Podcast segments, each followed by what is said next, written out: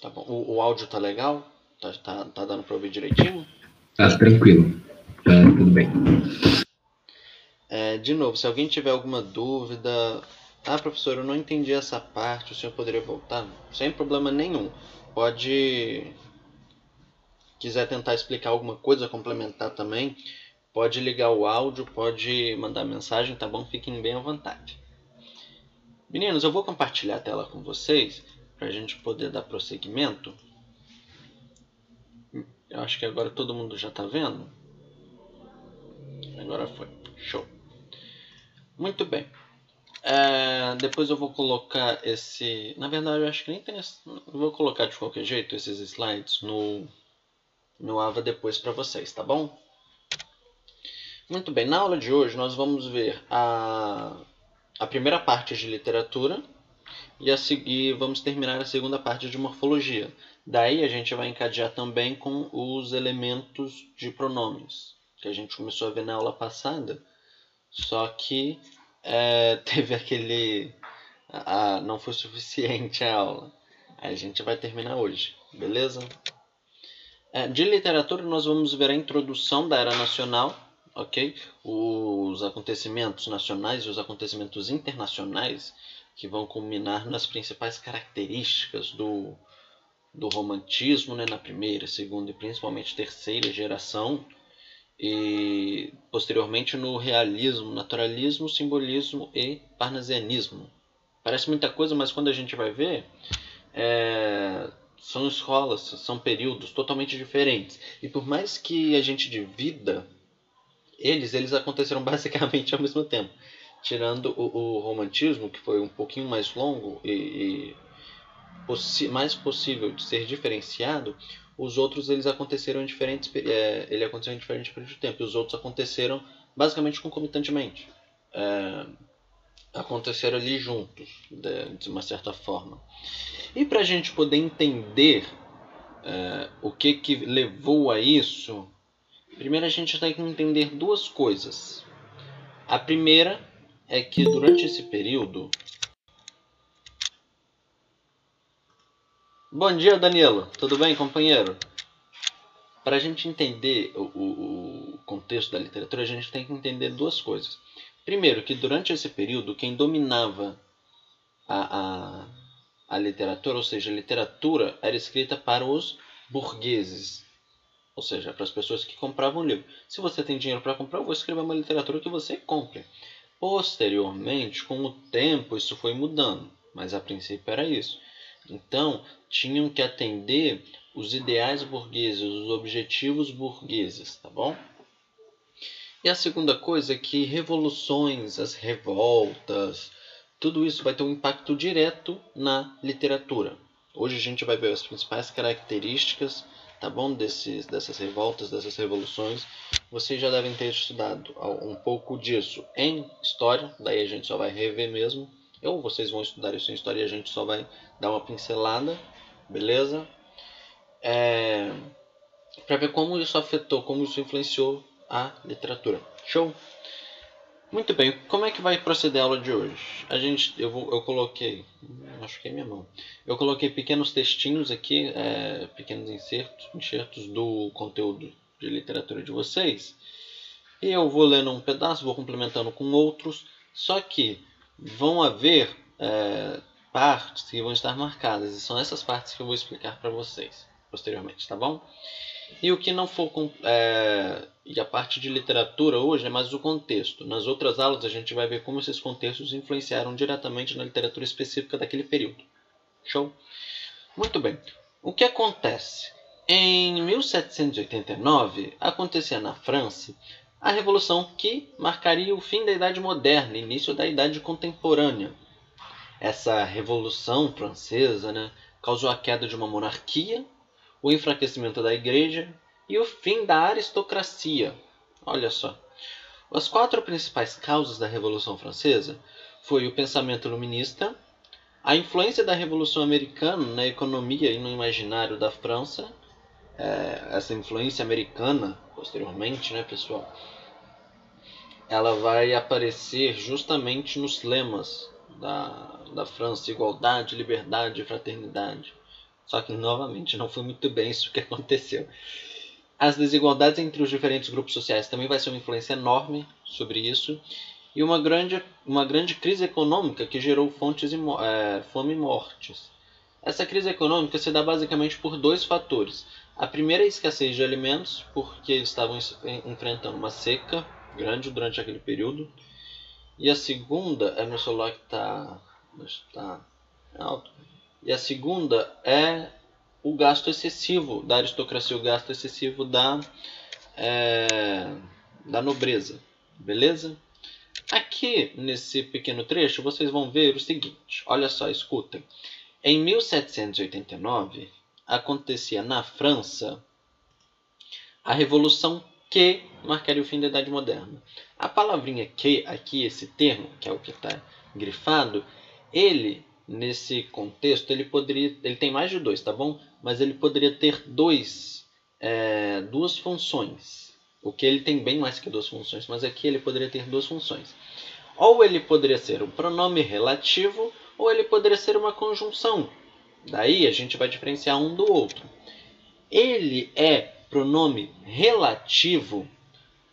Mas, professor, o que é pronome relativo? Ó, oh, minha cabeça. O pronome relativo é aquele pronome que faz referência a outras palavras.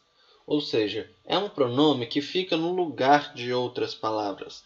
É como se fosse, sabe, o, o jutsu de substituição do Naruto? Quando ele substitui lá, faz o jutsu lá, aí vira um pedaço de madeira. Então, que aí fica no lugar do outro. Os pronomes relativos vão ter basicamente essa função. Eles vão agir como se estivessem no lugar do outro. Olha só. Os principais pronomes relativos que a gente vai ter é qual, o qual, que, cujo, quem, quanto e onde. Aí vocês podem pensar assim: nossa, professor, nada a ver isso. Observe o seguinte: é, se eu tenho o, o, o trecho, acontecia na França a Revolução. A Revolução marcaria o fim da Idade Moderna. Eu repeti a Revolução duas vezes, não repeti? Tem necessidade? Não tem necessidade. Então vamos tirar a revolução. Tire a revolução. Acontecia na França, a revolução marcaria o fim da Idade Moderna. Ficou estranho. Ficou faltando alguma coisa. Ficou faltando uma referência ao que marcaria o fim da Idade Moderna. Aí que entra a revolução. Então é necessário que ela esteja ali, mas se ela estiver, vai ficar estranho, vai ficar feio, vai ficar errado. Então o que, que eu posso colocar no lugar dessa revolução? uma palavra relativa que se relaciona com ela, ou seja, que, olha só, aconteceria na França, acontecia na França a revolução que marcaria o fim da Idade Moderna. Esse que está agindo como um pronome relativo, ou seja, ele está no lugar de revolução. Aí vocês podem pensar assim: ah, professor, disso a gente já sabia, a gente usa sem nem ao menos pensar nisso. Exatamente, aí que está o objetivo. Vocês já sabem é, usar. Aqui eu não estou ensinando vocês a, a, a, usar. Eu preciso saber que vocês usem, vocês precisam saber usar isso de forma proposital. Porque vão ter regras que vão pedir um, vão ter regras que vão pedir outro. Por exemplo, o quem. O quem ele é, ele é um pronome relativo que ele, um, tem que ser precedido de preposição, é regra. Lembram das preposições? a gente tem as acidentais e as essenciais. As essenciais são a, ante, após, até, com, contra, de, desde, em, entre, para, per, perante, por, sem, sobre, sobre, trás. Essas são as que são mesmo preposições, beleza? E o quem, ele é sempre precedido de uma delas. Olha só, em 1871 foi publicada a Lei do Ventre Livre. Os filhos de quem era escravo, agora eram considerados, entre aspas, livres. Até porque você podia ser filho de escravo e ser considerado livre, mas você tinha uma dívida com o seu senhor, porque ele que ajudou a te sustentar. Olha só.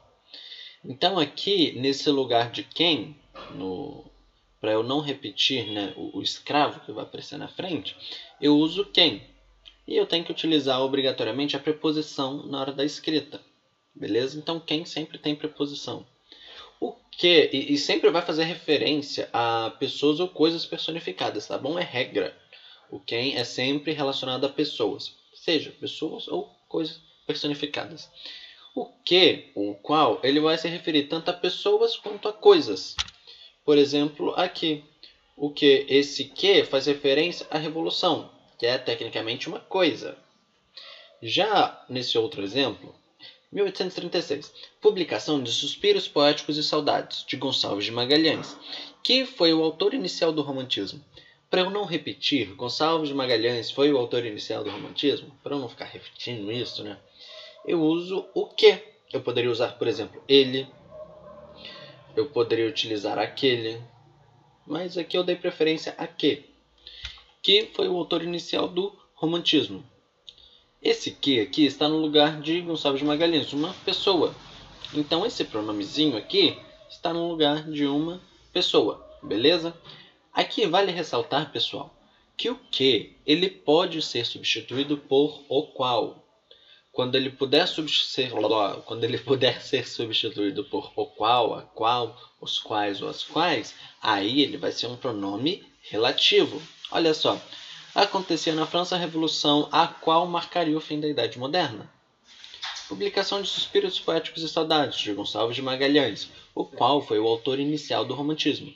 Aqui eu pude fazer essa substituição.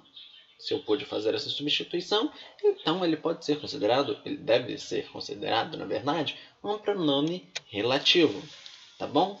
Além daqueles que a gente viu, temos também o cujo, o quanto e o onde. O cujo ele vai fazer referência, ele vai estar diretamente ligado à coisa possuída e vai dizer que ela era possuída por alguém. Tá bom, pessoal? E por isso, o cujo hoje em dia ele é raramente utilizado, ainda é, mas é, o seu uso caiu bastante.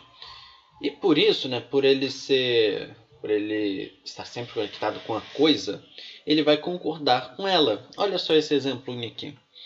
Aí vai o homem cuja casa comprei. Aqui eu usei o cuja. Por quê? O cuja tem que concordar com casa. E não tem ninguém falando com você, senhor Google. O cuja tem que concordar com casa. A casa é do homem, mas cuja concorda com ela, tá bom? É, quanto?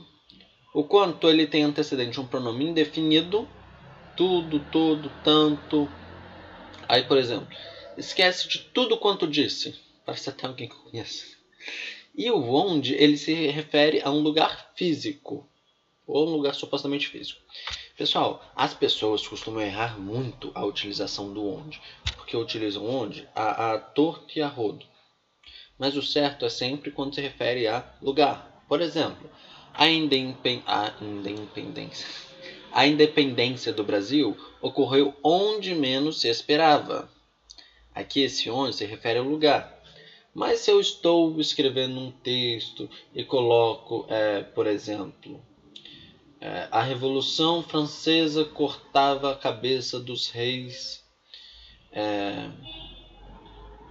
e onde se queria que fosse a ideia de revolução era a ideia de atrocidade, por exemplo. O que acontece? Esse onde, nesse contexto, ele não está fazendo referência a um lugar ali ele está fazendo referência a um ponto, a, a, a, alguma outra coisa que não é lugar. Por isso, ele deve ser substituído. Gramaticalmente, eu não posso usar onde ali nesse contexto. Eu devo usar, por exemplo, em que, no qual, a qual, beleza? Nesse contexto. E quando. Nossa, vai ser estranho agora. E quando eu for. É, eu utilizar um verbo de direção, um verbo de movimento, por exemplo, ir, vou, vai, eu tenho que usar aonde, tá bom? Aí junto. É, aonde você vai, aonde você pensa que vai, beleza? Tá, professor, você falou que ele é tanto o quê? Lá atrás, voltando, vamos voltar lá. O senhor falou que acontecia na França revoluções que marcariam o fim da Idade Moderna e que esse que poderia ser substituído por o qual, daí fica mais fácil da gente falar que ele é um pronome relativo. Tá. Mas o senhor também falou que ele pode ser uma conjunção. Que caramba é conjunção, professor?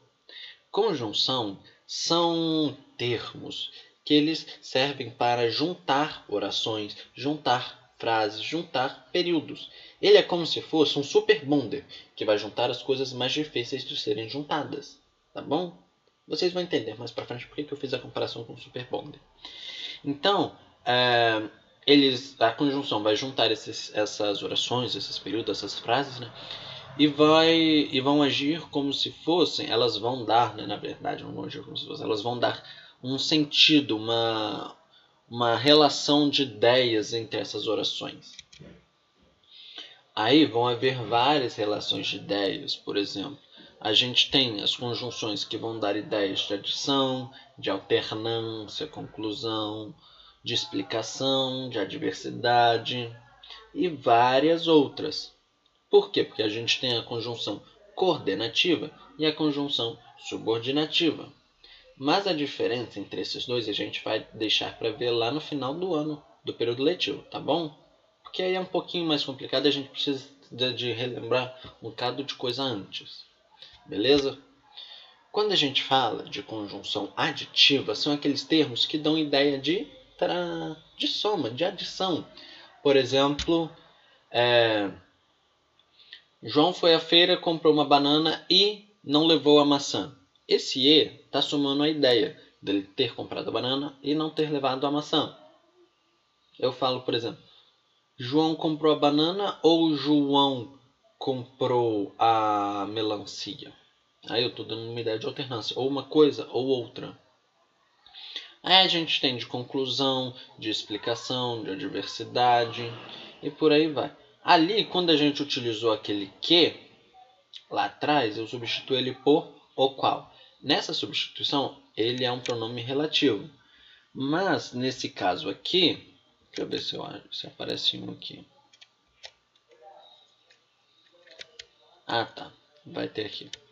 Mas, nesses casos, o que, o, o nem, o mas, eles vão ter outros, outros sentidos, outra função. Tá bom?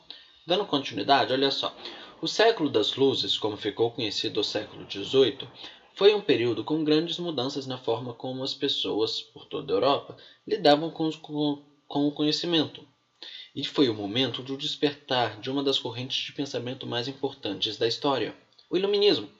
Ele surgiu no começo do século e teve grande influência sobre os intelectuais e a burguesia daquele período em toda a Europa. Esse movimento defendia valores do humanismo da razão, colocando o ser humano e a busca pelo conhecimento científico como as fontes das quais deveriam emanar todo o poder e a decisão da sociedade. Ou seja, tudo o que a, a quando eu falo aqui humanismo, pessoal, é humanismo eurocêntrico, tá bom?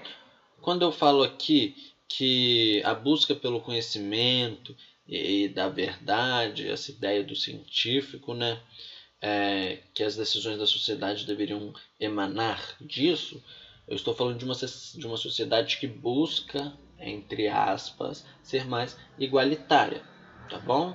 Mas é mais igualitária para quem tem poder, para quem não tem continua a mesma coisa. No pensamento iluminista, não havia mais espaço para monarcas com poderes absolutos, nem para a crença religiosa como a fonte para justificar as estruturas de poder. E a segunda metade do século XVIII não foi marcada apenas pela Revolução Francesa, mas por uma série de revoltas e revoluções ao redor do continente europeu e na América. Na, no caso, a América do Norte, tá bom, pessoal? Aqui no Brasil também. É, nos outros países, é, na América como um todo.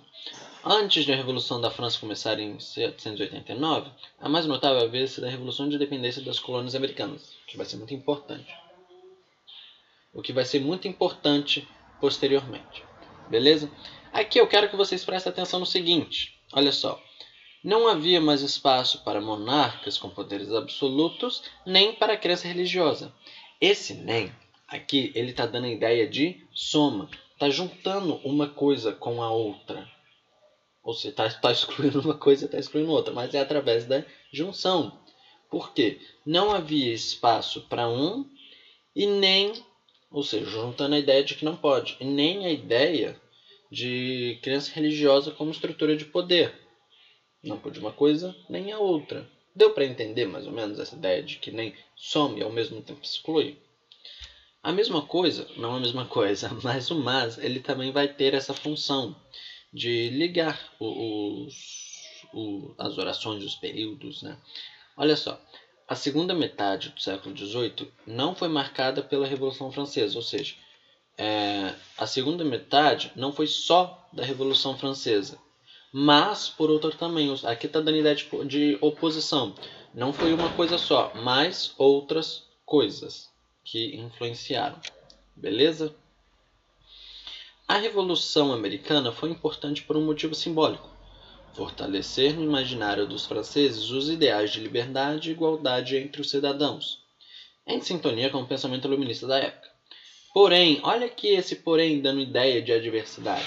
A gente tem as conjunções que dão ideia de adversidade, vocês já devem conhecer, mas, porém, contudo, entretanto, todavia, no entanto.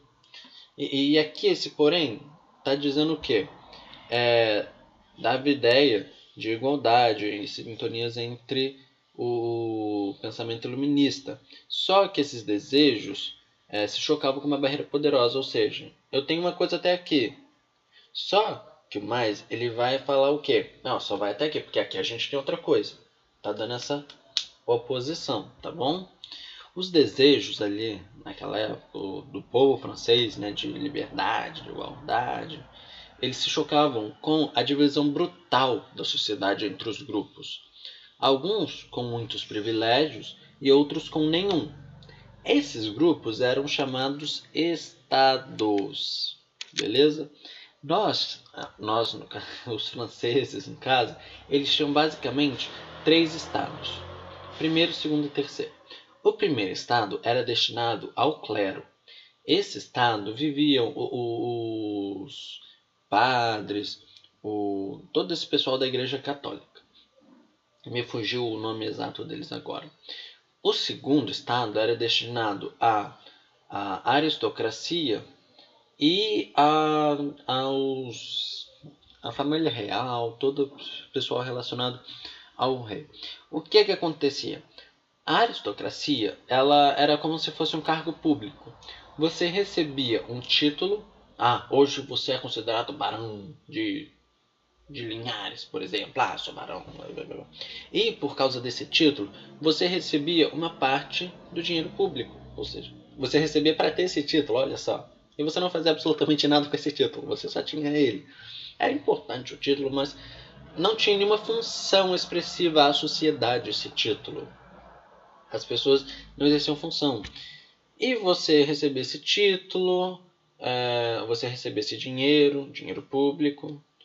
Os reis, a família real, a nobreza, né? Dava enormes festas para celebrar várias coisas enquanto ela dava essas festas, a França enfrentava uma baita crise de comida. Não tinha comida. Tinha, mas era muito pouca. E aí o que acontece? Você vê um monte de gente morrendo de fome e um outro cadinho de gente celebrando, comendo a rolé.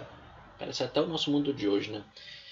Isso foi um dos estopins para a, a Revolução Francesa. E quem que pagava essa conta? era basicamente o terceiro estado. O terceiro estado era formado pela burguesia, que era uma pequenininha parte dele. E quando eu falo pequenininha, era pequenininha mesmo, tá bom, pessoal? E o resto da França, os pobres, os camponeses. E esses é que pagavam a maioria dos impostos. Às vezes, por exemplo, tinham que entregar até um décimo da colheita deles. Aí vocês podem pensar assim: ah, um décimo é uma parte entre dez, é pouca coisa. Mas quando você coloca em perspectiva de colheita, em perspectiva que você tem que alimentar sua família, que você tem que vender, que você tem que comercializar aquilo, pagar as dívidas, um décimo é muita coisa. Enquanto os burgueses pagavam menos, mas ainda pagavam.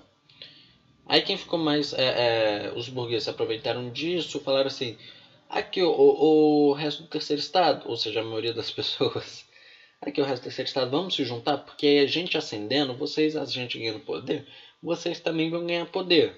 Tá bom? O que foi uma baita mentirada. Os burgueses estavam no momento de ascensão na França durante o século XVIII. Por quê? Tinha, teve o fim do regime feudal, começou a urbanização, e essas pessoas eram, na maioria né, dos burgueses, comerciantes e empresários que viviam nos centros urbanos. Uma outra parcela desse grupo social também foi importante para a Revolução, só que era menos do dinheiro, que eram os intelectuais, os acadêmicos, os advogados e os médicos. Por eles terem menos dinheiro, ficaram conhecidos como a baixa burguesia. Então a gente tinha a alta burguesia, que era mais conservadora e tudo mais, e a baixa burguesia, que era um pouco mais liberal. E depois da Revolução Francesa, por exemplo, que a burguesia que assumiu o poder, né, que a burguesia se tornou o Estado com letra maiúscula, é, eles decidiam: ah, vou fazer isso, você vai fazer aquilo, ah, a lei agora é essa, a lei agora é aquela. E para eles decidirem, eles se juntavam em um lugar, se sentavam né, nesse lugar. A baixa burguesia ficava ao lado esquerdo, mais liberal, né? É, enquanto a alta burguesia ficava do lado direito, mais conservadora.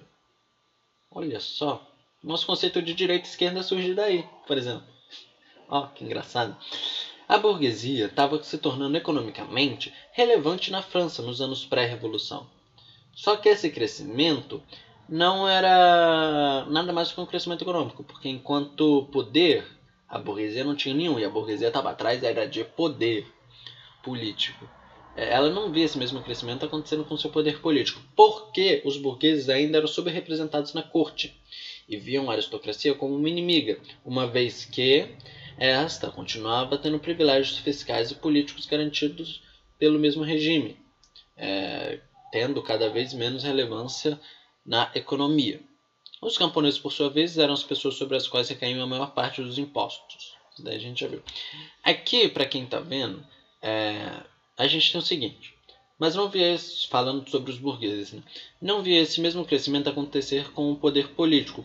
E eu coloquei entre aspas aqui por quê? Por quê? Porque aqui eu vou explicar é, o porquê desse mesmo, é, desse mesmo crescimento não acontecer com o poder político. Então eu poderia sim colocar uma conjunção e continuar a explicação. Eu poderia colocar assim: é, mas não via esse mesmo crescimento acontecer com o poder político, mas os burgueses ainda eram subrepresentados. Se eu colocasse um mas aqui, dando ideia de adversidade, não teria muito sentido. Por quê? Aqui eu estou falando que eles não viam o crescimento do poder político. E embaixo, se eu falar que eles eram muito é, que eles eram subrepresentados na corte, uma coisa vai concordar com a outra. A ideia do mas é uma coisa discorde da outra. Outro exemplo aqui. E viam a aristocracia como uma inimiga, uma vez que essa continuava tendo privilégios. Aqui, uma vez que, eu estou usando para explicar também. Então percebam que eu dou um sentido e dou a explicação. Essa vai ser a função da conjunção. Nesses casos aqui, explicar. Vamos ter outras conjunções que vão dar ideia de adversidade, de, de consequência e por aí vai. Tá bom, pessoal?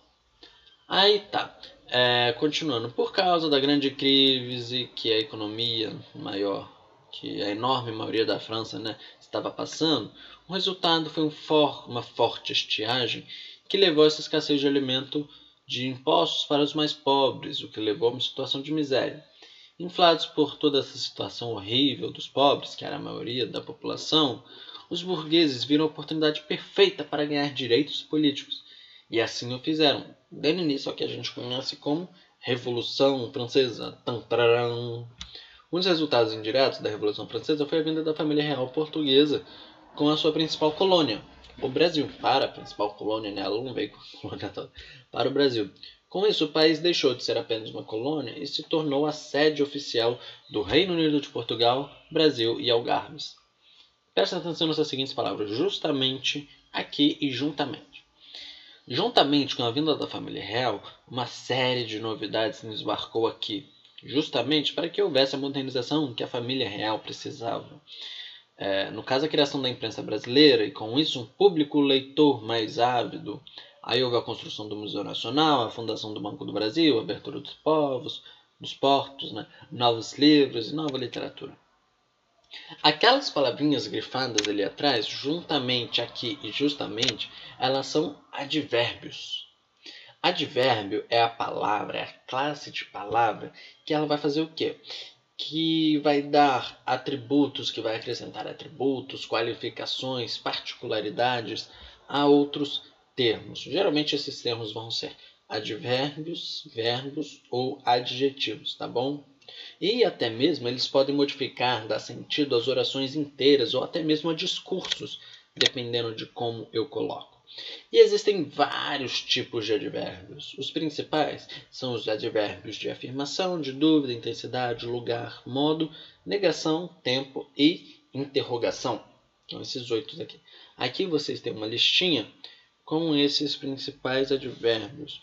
É, por exemplo, se eu usar o sim, eu vou estar dando uma ideia de afirmação. Se eu usar o talvez, eu vou dar uma ideia de dúvida, bastante, muito, de intensidade, aqui, ali, abaixo, acima, de lugar.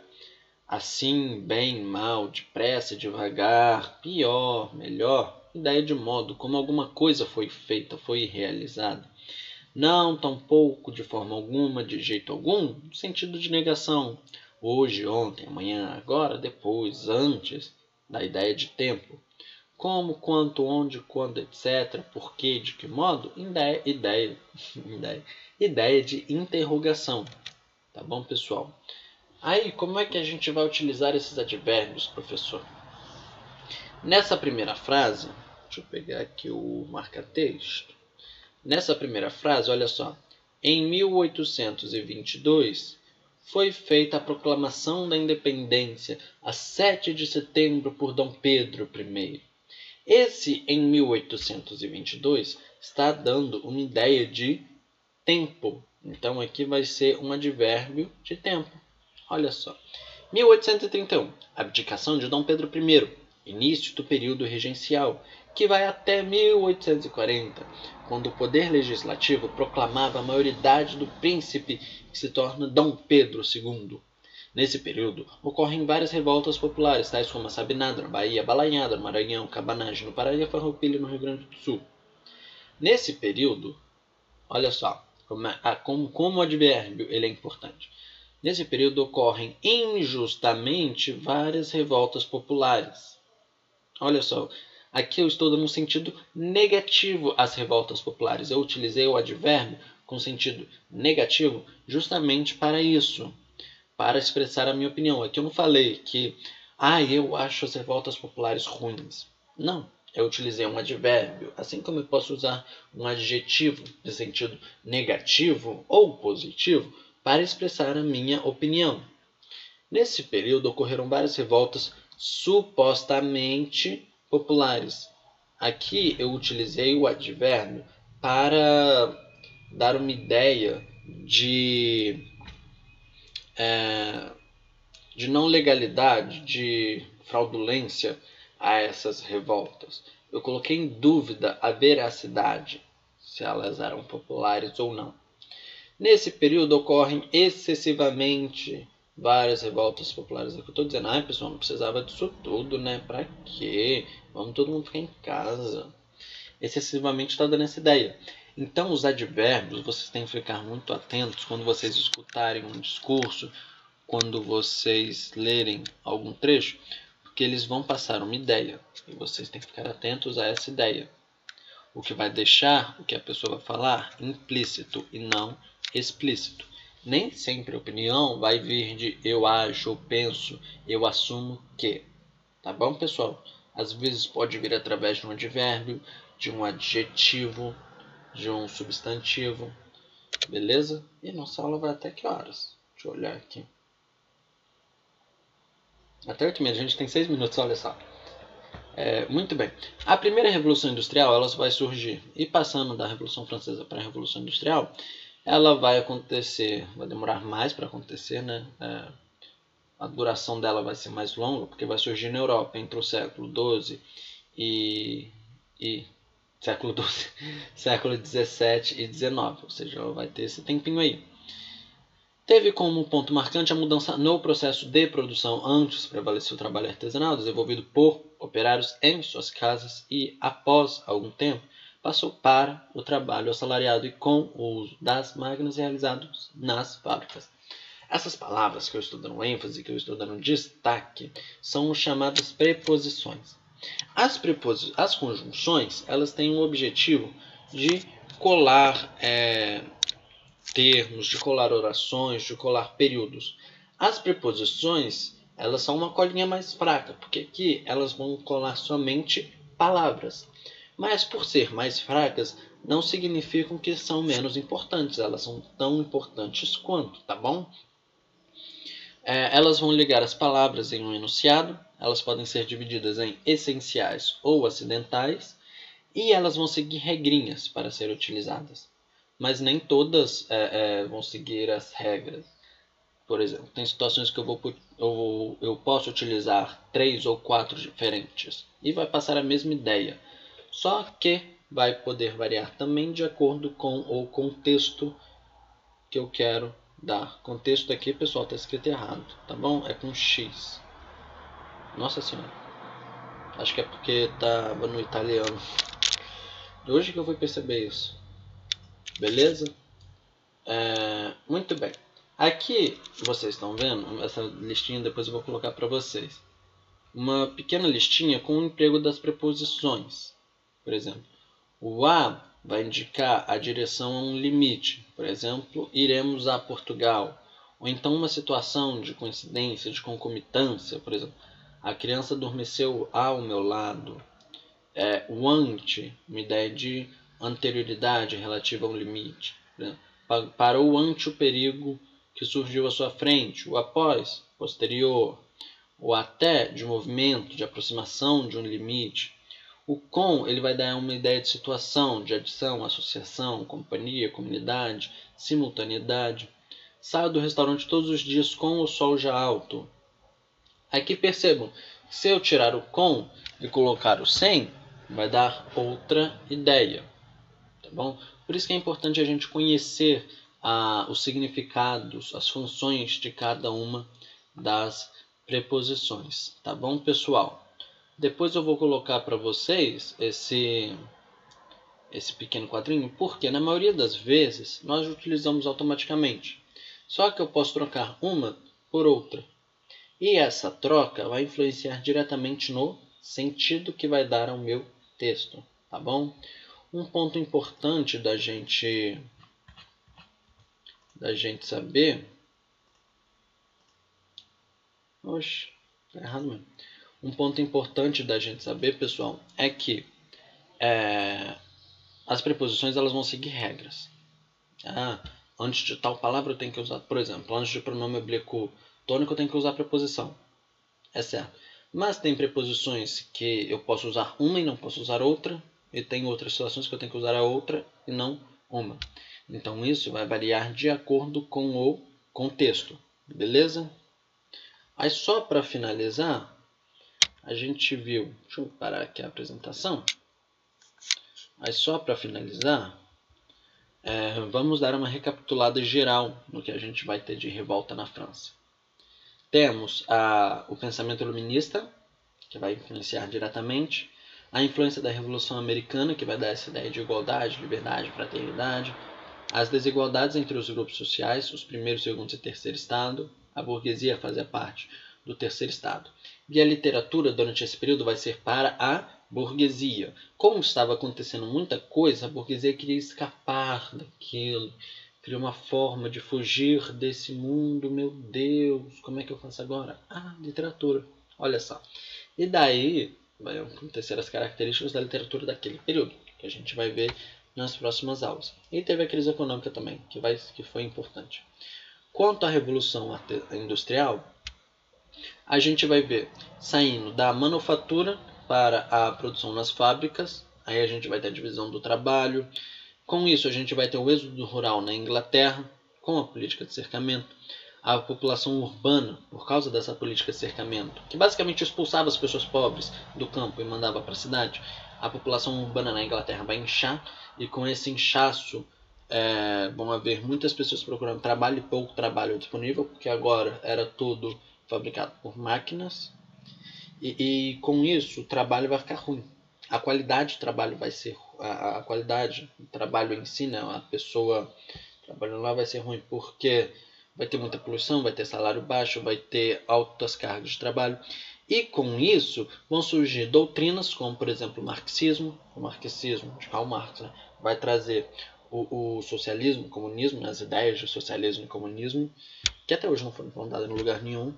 É, e vamos ter os pensamentos científicos também, como por exemplo o determinismo, o positivismo e o darwinismo, que vão ser muito importantes na é, literatura posterior ao, ao romantismo, tá bom?